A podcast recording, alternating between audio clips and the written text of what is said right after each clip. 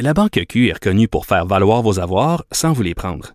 Mais quand vous pensez à votre premier compte bancaire, tu sais, dans le temps à l'école, vous faisiez vos dépôts avec vos scènes dans la petite enveloppe. Hmm, C'était bien beau. Mais avec le temps, à ce compte-là vous a coûté des milliers de dollars en frais, puis vous ne faites pas une scène d'intérêt. Avec la Banque Q, vous obtenez des intérêts élevés et aucun frais sur vos services bancaires courants.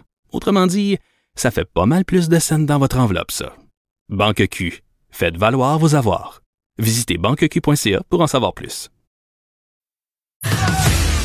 Geneviève Peterson, la seule effrontée qui sait se faire aimer. Jusqu'à 15, vous écoutez Les effrontés. Est-ce que le Québec serait à l'aube d'une pénurie de chirurgiens? S'inquiète en tout cas un groupe de médecins. On parle au docteur Michel Carrier, directeur du département de chirurgie de l'Université de Montréal. Docteur Carrier, bonjour. Bonjour. Écoutez, vous avez fait parvenir avec d'autres médecins le 2 juin dernier une lettre au gouvernement. Vous parlez de votre grande inquiétude pour l'avenir de la chirurgie. Qu'est-ce qui vous inquiète, docteur Carrier?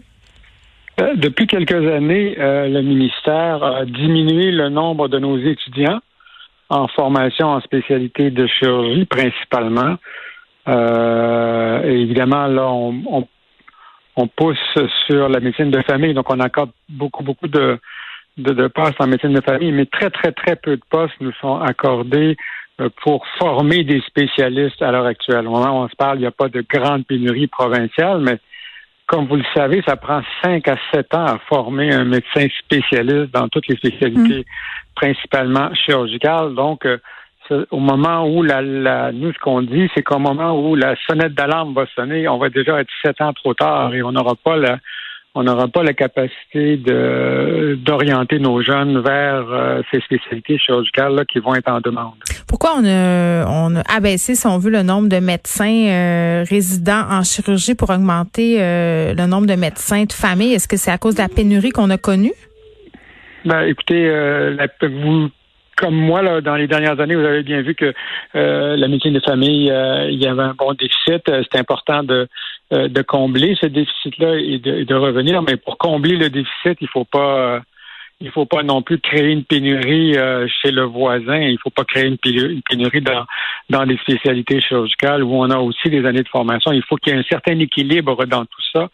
Et à partir du moment où on rompt l'équilibre, ben c'est, c'est un groupe qui mm. risque de ne pas être en mesure de donner les services à la population. Hein. S'il y a besoin d'une chirurgie d'urgence, s'il y a besoin d'une chirurgie la nuit, les fins de semaine, etc., ben là, il y a le personnel pour l'instant, on peut le faire, mais euh, si on arrive en, mode pénurique, là, on sera plus capable de donner les services de façon appropriée. Mais moi, un truc qui m'inquiète, docteur Carrier, euh, par rapport euh, à ce que vous me dites. Euh, je vais faire un parallèle avec la crise de la COVID-19. On le sait, là, on a suspendu beaucoup d'activités opératoires, des opérations non urgentes qui ont été repoussées.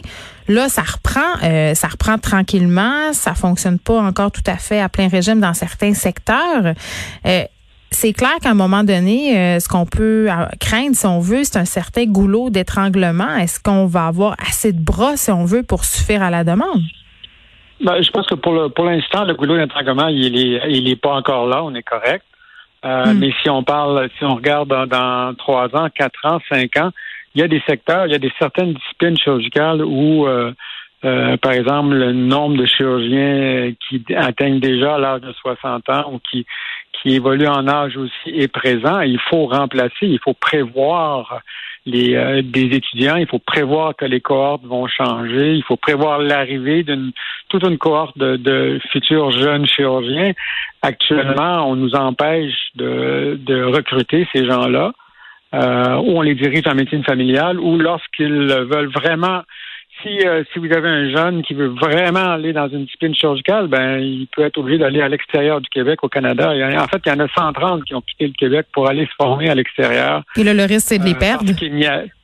Ah ben ils sont perdus, là. C'est pas le risque de les perdre. C'est, euh, c'est si vous allez faire cinq ans ou sept ans de formation au Canada anglais, ailleurs, les chances que ces gens-là reviennent chez nous, à mon avis, sont pas très bonnes parce que souvent, ceux qui partent, c'est parmi nos meilleurs. Là. C'est pas euh, pas évident. Alors, je pense que c'est une erreur faire ça. Et deuxièmement, euh, ça diminue aussi la qualité de ce qu'on peut faire dans nos milieux universitaires. Ces, étudiants-là, ils sont pas euh, ils sont pas juste en train de lire des livres, ils donnent des soins, ils aident, ils aident les médecins, ils donnent des soins à la population et c'est une perte nette, ces gens-là.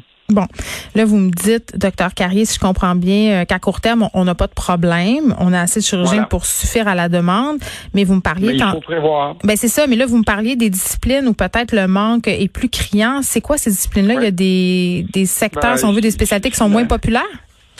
Oui, c'est ça. D'abord, les disciplines chirurgicales sont moins populaires en général hein, parce qu'elles sont, euh, sont des disciplines qui sont très exigeantes. Alors, les gens doivent travailler jour, soir, nuit, fin de semaine. Alors, c'est de la faute à Grey's Anatomy, monsieur. C'est sûr. ils ont vendu, ils ont vendu l'internat en chirurgie comme quelque chose d'épouvantable. Voilà, c'est pas épouvantable, mais c'est demandant, euh, c'est exigeant, c'est demandant. Et puis bon, ben il y a des gens maintenant qui euh, aiment mieux une autre, une autre sorte de qualité de vie. Et c'est très bien, on est tous d'accord avec ça. Mais le fait qu'il y ait plus de femmes en euh, médecine, est-ce que ça joue les, les, des femmes qui veulent peut-être avoir des vies de famille, même même vos jeunes résidents masculins aussi, ça change là? Oui, ça change. Ça change de tous les côtés. Puis aussi, euh, on a on a maintenant beaucoup, beaucoup de femmes dans nos dans nos programmes de résidence. Mm. C'est mixte. Et il n'y a vraiment pas de difficulté de ce côté-là. La, difficulté, c'est dans cinq ans, quel est le quels sont les besoins euh, en termes de spécialistes au Québec. Et nous, on prétend qu'on n'a pas actuellement la cohorte de jeunes pour être capable de combler ces besoins-là d'ici quelques années. Et, euh, et, actuellement, on perd euh, d'excellents étudiants qui seraient d'excellents spécialistes. et ils vont se former, ceux qui sont vraiment hyper passionnés et qui ne qui ne peuvent pas entrer dans nos dans nos programmes de formation en chirurgie, hmm. ben, ils quittent simplement puis ils s'en vont au Canada anglais et est-ce qu'ils reviendront un jour? Euh, ben, vous, pouvez répondre comme moi, peut-être que oui, peut-être que non. Mais donc, qu'est-ce qu'il faudrait euh, faire? C'est dommage.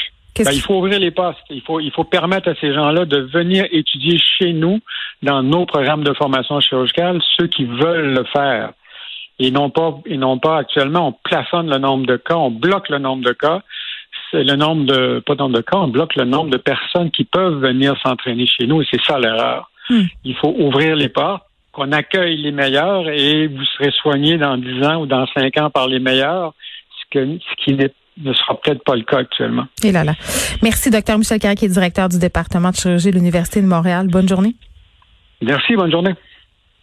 De 13 à 15, les effrontés.